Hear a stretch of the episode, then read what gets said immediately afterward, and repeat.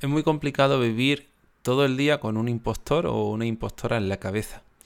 Estos pensamientos y sensaciones eh, son muy frecuentes hoy en día, sobre todo en el ámbito profesional. En el episodio de hoy voy a tratar de darte una explicación sobre cómo funcionan estos pensamientos o por qué tenemos este síndrome y cómo empezar a hacerle frente a él. No te despegues, que empieza otro episodio de aterrizaje de emergencia.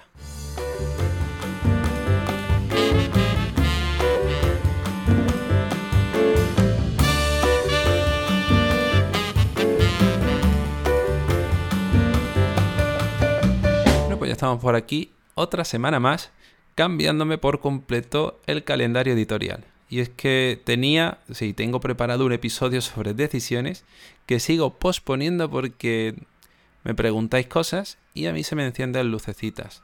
Coincide también con que últimamente veo en consulta a muchas personas que están lidiando con este tipo de pensamiento, con estas sensaciones.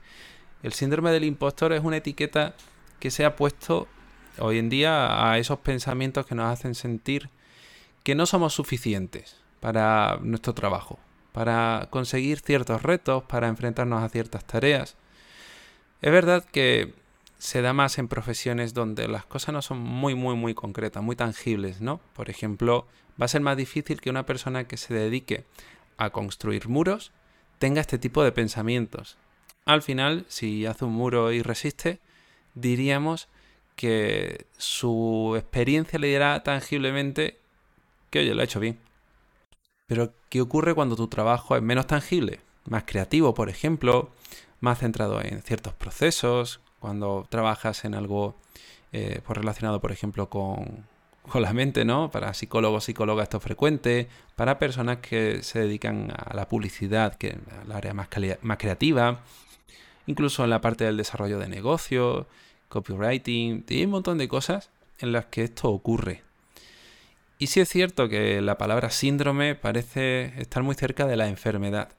Y también hay bastante sensacionalismo en torno a todo esto. Al final sí es cierto que, que ayuda a poner ciertas etiquetas para hablar más fácil.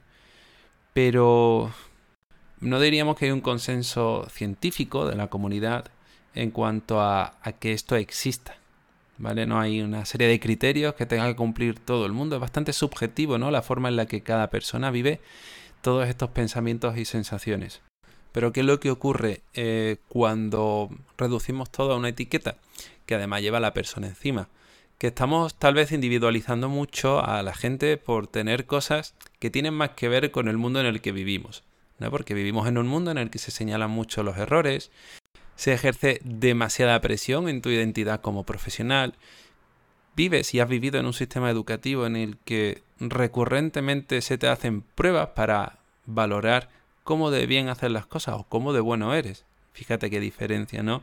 Hacer bien las cosas es una cosa y ser bueno o buena es otra. Sea, es decir, a veces estamos relacionando éxitos y errores circunstanciales a todo nuestro desempeño. Y esto tampoco sería justo. Por ejemplo, durante un examen, eh, pues puedes tener ansiedad, nervios, miedos, preocupaciones, puedes no haber dormido bien. Puede que ese día incluso tengas un, yo qué sé, un pico de insulina, tengas el azúcar por los suelos, la tensión muy baja y que eso haga que no, que no rindas de la mejor manera. Y claro, esa prueba te va a estar tachando a ti de cara a la galería y también para tu intimidad, como una persona no lo suficiente competente. Y esto es súper tóxico. Y así vivimos en un mundo en el que constantemente se señalan ese tipo de, bueno, de situaciones completamente normales. Y es que tú haces bien todas las cosas en todos los momentos. Por supuesto que no. Y además, ¿qué es hacer bien? Porque hablar de hacer bien las cosas significa estar cumpliendo constantemente unas expectativas que a saber de dónde vienen. Por supuesto, hay trabajo en lo que hacer bien las cosas, como te he dicho, puede estar, entre comillas, definido. Pero en otros trabajos eso es mucho, mucho más ambiguo. Y ahí es donde empiezan a surgir ciertos pensamientos que no nos gustan y que nos hacen ir limitándonos o al menos hipervigilándonos. Porque ¿Cuándo viene este pensamiento? Que pongámosles una etiqueta. Sensación de estar engañando a los demás. Sensación de no estar haciendo las cosas lo suficientemente bien. Hay personas que viven este síndrome mientras siguen trabajando y hay personas que viven este, este síndrome sin llegar a trabajar, ¿no? Por ejemplo, alguien que aún no esté dando el paso en su trayectoria profesional a exponerse directamente. O alguien que esté trabajando como tal, pero que viva con mucho sufrimiento y con mucha rumia, ¿no? Sobre todo cuando se queda a solas en casa y piensa en todo el trabajo que ha estado haciendo. Y es que nuestra mente puede estar machacándonos incluso aunque la gente nos diga que hacemos bien las cosas. Bien, entonces, ¿de qué manera empezamos a relacionarnos con estos pensamientos y sensaciones? Como te he dicho, el mundo está invitando a que lleguen estos pensamientos a tu vida. O sea, tú los aprendes, no tienes estos miedos, porque sí, nadie decide tener miedos. No estamos tan mal todavía, ¿eh? Entonces un día que aparece y sientes esa sensación tan desagradable de no hacer las cosas lo suficientemente bien, o de que te descubran no haciéndolas lo suficientemente bien, que puede ser situaciones diferentes, te das cuenta de que, por ejemplo, hipervigilando constantemente lo que haces, te sientes un poquito más segura o más seguro. Sientes que, oye, hay algo bajo control. Porque no hacerlo te da todavía más miedo. Y claro, eso mm, va a seguir manteniéndose a largo plazo, porque te aseguro que nadie quiere pasarlo mal, ni siquiera tú propiamente. Entonces, va a desarrollar ciertas estrategias de evitación para no enfrentarte al descontrol que supone todo eso. Claro, tú controlas que no te descubran, que las cosas salgan lo mejor posible o que directamente tu mundo no vea que no sabes hacer las cosas. Es mucho mejor quedarte en tu habitación, para, para tu mente, no para ti, evidentemente. Entonces volvemos a lo de siempre y hago referencia a la metáfora de los bocadillos, de los perros y a todo esto en lo que nos enredamos para no sentir y qué complicado es esto, cuando ponemos tantos peros a las emociones, cuando ponemos tantos peros al miedo. Quiero dar la cara, quiero publicar en redes sociales, pero me da miedo. Quiero hacer este curso, pero me da miedo. Quiero echar el currículum a esta empresa, pero me da miedo que me rechacen. Y no hay aquí varitas mágicas, nos va a tocar sentir estas sensaciones y punto. Pero necesitaremos también conectarlas con algo. ¿Vale? Necesitaremos conectar estas sensaciones con lo que queremos de nuestra vida, al menos en el ámbito profesional. Siempre digo que no hay nada mejor para un paciente que su psicólogo o que su psicóloga tenga miedo a hacer bien su trabajo. Perdón, miedo a hacer mal su trabajo. Eso sería más correcto. Porque eso significará que de alguna manera se está preocupando por el bienestar de la persona que tiene delante. Y que tengas estos miedos porque de alguna manera para ti es importante el trabajo que realizas. Y eso está guay. Te aseguro que eso está bastante bien. Aunque a veces puede ser un peso demasiado grande y tampoco nos interesa alimentarlo. ¿Sabes? Nuestros miedos a veces son como un cachorrito que aparece y nos gruñe y como nos da pena, lo alimentamos. Le damos de comer y por supuesto, a medida que pasa el tiempo, cada vez se hace más grande. Y llegará un momento en el que ese rugidito será pues algo que te, que te dé bastante miedo. ¿Y quién le deja ahora a ese bicho sin comer? Porque llevarás tanto tiempo alimentando todos estos miedos que ya ni siquiera te identificas con la persona que hace aquello que le importa. ¿Sabes? Yo he vivido esto. También tuve un parón en mi trayectoria profesional. Y de hecho ahora mismo diría que lo tengo. En cuanto a la exposición pública, en directo, quiero decir. Antes de la pandemia yo daba muchos cursos y me exponía bastante al público.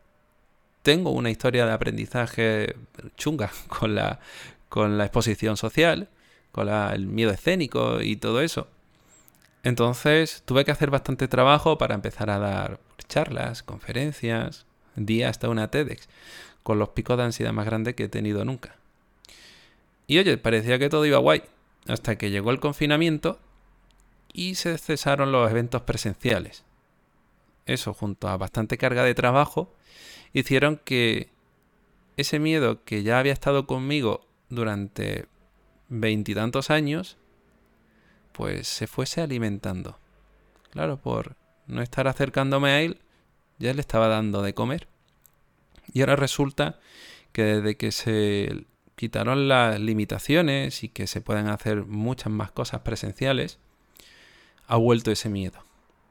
Y ahora es bastante grande y tengo que enfrentarme a él cada vez que doy una charla. Aquí estoy con el micro y no me preocupa.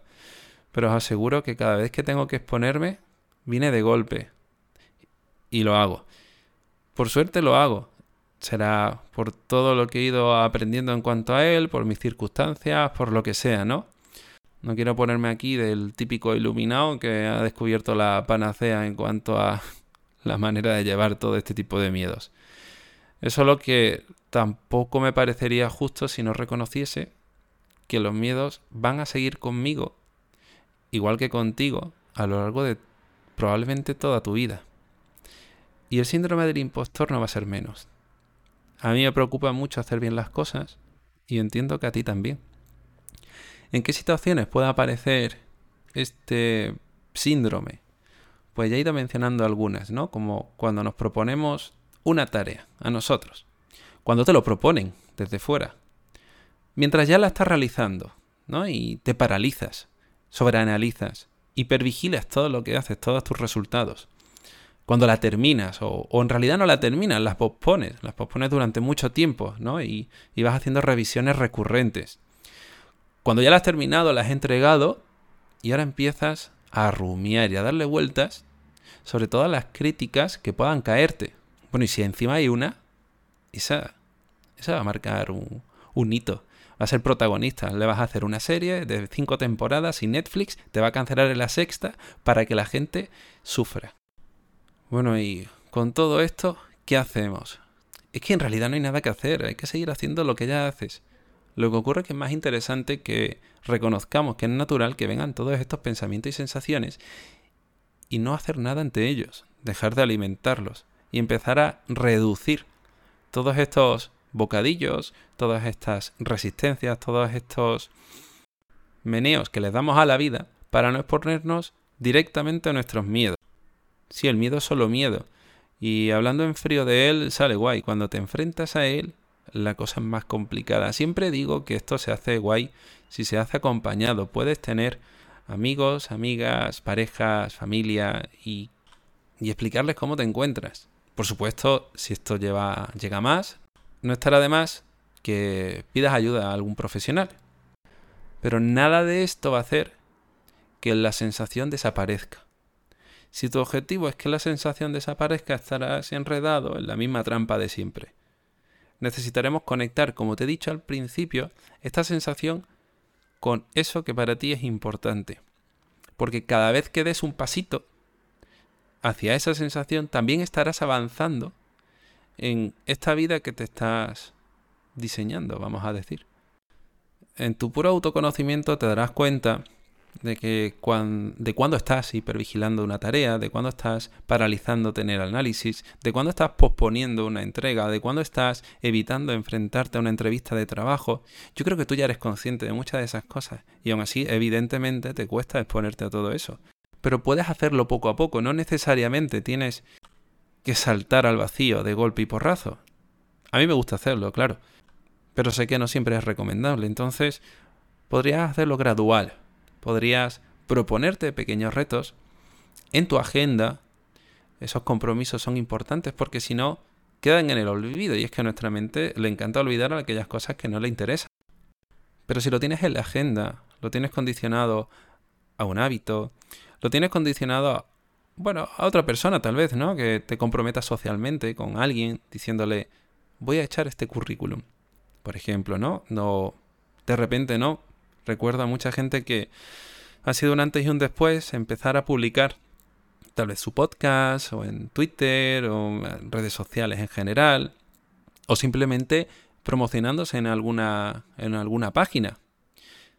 Yo recuerdo estas sensaciones también antes de dar mi paso a, psicoterapeuta, y, y al final no hay nada, no hay nada que hacer de puente, ¿no? Para sentir un poco menos ciertas sensaciones. Tenemos que dejar que nuestro cuerpo fluya con suavidad y autocompasión entre todo eso. ¿Qué significa esto de la autocompasión? Oye, pues tampoco hay que estar siendo estoicos en, todo, en todos estos retos. Tampoco tenemos que estar machacándonos por no conseguir ciertos objetivos. Nosotros nos vamos a facilitar las cosas siendo conscientes de que esos miedos van a aparecer. Y si cada vez que venga ese miedo o esos pensamientos, tú los relacionas con estar avanzando ni siquiera profesionalmente, sino vitalmente, pues tal vez sea más fácil. No porque la sensación desaparezca, sino porque tendrá, como siempre, un significado. Ya sabes que los pensamientos son solo pensamientos, pero si tú no eres capaz de reconocer la categoría de ese pensamiento, pues será todavía más difícil, ¿no? Para esto hay un montón de tecnicismo. Yo solo quiero que tú te des cuenta de que los miedos cogen muchas, muchas caras. Que el síndrome del impostor es esa sensación condicionada, esos pensamientos ahí condicionados, ese tema condicionado, ese miedo a que te descubran o ese miedo a no hacer bien las cosas, y que se puede convertir en mensajes implícitos y explícitos. ¿Y con esto a qué me refiero? Pues me refiero a que te van a salir excusas. Y ya está. Te pueden salir excusas que te, parezcan te parezcan súper, súper creíbles, como por ejemplo, bueno, yo lo haré mañana, o creo que necesito formarme un poco más para esto, todavía no es el momento, a ver si me encuentro mejor mañana y ya lo hago, o efectivamente tengo que revisar eh, este trabajo, ¿no? Porque seguro que se me escapa algún detalle. Evidentemente estos mensajes, como siempre, pueden llegar a ser útiles en algún momento, pero es que tú sueles tener esta tendencia. Entonces estas excusas son una de las caras que está teniendo tu miedo. Por otro lado, pueden ser directamente mensajes explícitos. Y eso significa que te dirás cosas como no me siento preparada, me da mucho miedo hacer esto, o creo que eso no es para mí. Y este es un poco ambiguo. Este mezcla ahí las cosas entre tengo miedo, pero es que en realidad eso yo creo que tampoco encaja en, en lo que yo soy capaz de hacer. Sigue siendo lo mismo, sigue estando ahí debajo esa sensación, ese síndrome del impostor, o llámalo como tú quieras, ¿vale? No sé, a lo mejor dentro de cinco años le ponen otra etiqueta para posicionar en SEO y es así como lo llamamos. Yo quiero que ahora tú te centres en ti y en tu tendencia habitual. Porque si lo normal es que pospongas algo debido a estos miedos, vamos a procurar hacerlo antes, vamos a acelerar ese tipo de pasos hacia adelante y vamos a aprender a hacer las cosas con miedo. Y dices, qué fácil lo dices, Darío. Pero te he dicho antes que no hace falta que empieces con el miedo más grande. Puedes, no sé, racionalizártelo. se te va a quedar miedo para siempre. O sea, no se te va a gastar, no pasa nada. Podemos ir haciéndolo poco a poco, no te preocupes. Encaja ese miedo en un momento concreto de tu día, pero sobre todo, espera tenerlo. Espera hacer las cosas con miedo y abrázate a él, porque eso significará que estás avanzando. Ya llevas mucho tiempo luchando contra esas sensaciones y no demostrándole al mundo, ni siquiera a ti, lo que eres capaz de hacer. Porque por supuesto tu mente está viviendo historias independientes de aquello que estás viviendo. Sobre todo si hay muchos momentos en blanco donde tu mente vuela libremente. Y es que en la parálisis, por análisis, nuestra mente va a seguir desarrollando escenarios alternativos a aquello que efectivamente puedas acabar viviendo. Y esto no te va a evitar cometer errores. No te va a evitar, vamos a decir, romper expectativas, sean tuyas, de tus clientes, de tus jefes, de quien sea, da igual. Vas a seguir viviendo con, con el error. Y tendremos que aprender a sentir ese error y a aprender de manera un poquito más autocompasiva de todo eso. Hay una técnica, hay una, un ejercicio que a mí me gusta mucho hacer cuando cometemos un error. Y consiste en, por lo menos, ser consciente de aquello que ha pasado y lanzar nuestros pensamientos o nuestro discurso hacia el futuro. De la manera en la que podamos aprender algo concreto y practicable de aquí hacia adelante. Por ejemplo, y ya aquí te voy a poner otro, otra anécdota mía, cuando, que creo ya alguna vez la he contado. Cuando empecé a coger la moto por primera vez, yo tenía mucho miedo, porque, bueno, en mi historia hay accidentes con motos, hay, muchas cosas y, y, por supuesto tenía miedo a coger la moto, aún así era muy útil y, y ahí decidí cogerla, decidí comprarme una y ok, para adelante. Pero yo tenía miedo constantemente, cada vez que cogía la moto tenía el pensamiento de que me iba a matar. Y, además me, venía bastante, me veía bastante torpe. Tenía el pensamiento de que en algún momento iba a tener un accidente y me iba a meter en bronca con alguien. Un día me metí, ya un poco más valentonado, me metí eh, entre unos coches y le di con el manillar a una moto. No le hice nada, ha sido lo único que me ha pasado con la moto, pero yo en ese momento viví una crisis. La persona de la moto me miró mal. No le había hecho nada, pero le había dado la moto, claro que me miró mal. Y yo estuve con unos pensamientos muy desagradables en mi cabeza durante el resto del trayecto y también durante el resto del día. Pero por suerte en ese momento, y digo por suerte porque a veces esto es solo suerte, aunque también podríamos decir que escuchar este episodio está siendo una suerte, ¿no? Entonces eso tal vez te está ayudando. Que por suerte digo, me vino esta herramienta, esta idea, esta forma de entender ese error. Y me dije que, ok, no era el momento de aventurarme entre esos pasillitos de coches. Que ya lo haría en el futuro, cuando viese que era más hábil con el manillar. Cada vez que mi mente volaba, volaba hacia el error que había cometido en torno a todo lo que podría haber pasado y no pasó, me recordaba que ya está, que no pasa nada, y me centraba en aquello que podía hacer en el futuro. Y tú puedes hacer exactamente lo mismo. Céntrate en lo que es tangible, en aquello que puedes hacer en el futuro, en tu propuesta de cambio, pero deja de machacarte, deja de machacarte por el error que probablemente no habrías tenido si hubieses sabido que lo ibas a tener. Porque de lo que eres consciente ahora, no lo eras entonces. Porque la persona que... no me gusta decir esto de la persona que eras. Vamos a decir que la versión de ti que tenía todos esos pensamientos y sensaciones no está ahora. Entonces no sirve de nada machacarnos por eso. Tu mundo es el que es, es el de ahora, y necesitaremos utilizar lo que sabes ahora para prevenir, si acaso en el futuro. Pero no sirve de nada seguir machacándose. Bueno, seguirás teniendo todas estas sensaciones y todos estos pensamientos. Este episodio no va a hacer que todo esto desaparezca, pero espero que en algo te ayude.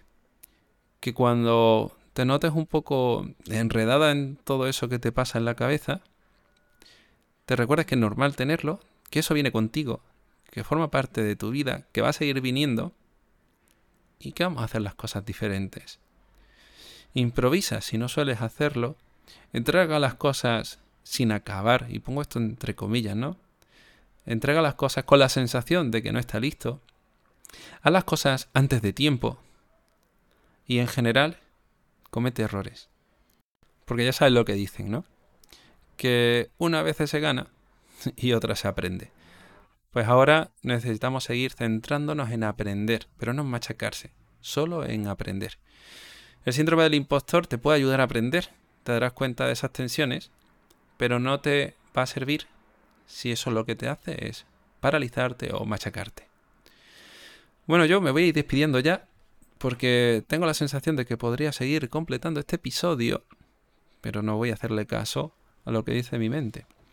De momento, con que vosotros me dejéis algún comentario, eh, me propongáis como este episodio, ¿no? A través de dariobenitez.es barra contactar, más cosas de las que hablar. O me mandéis un audio. Mandadme audios. Me pongo serio aquí, ¿eh? Que me mandéis audio. Que quiero escuchar vuestras voces. Si eh, os da vergüenza, yo lo entiendo. Pero... Please, que va a estar guay. Y nada, más que eso, me despido. Eh, os doy las gracias por escucharme hasta aquí. Y si ya sabéis, lo escucháis, estáis escuchando este episodio de, de casi azar y os suscribís, pues guay. Si lo compartís, mejor. Si dejáis comentarios, pues mis dieces. Y nos escuchamos de nuevo la próxima semana, el lunes, a las siete y media de la mañana. Hasta luego.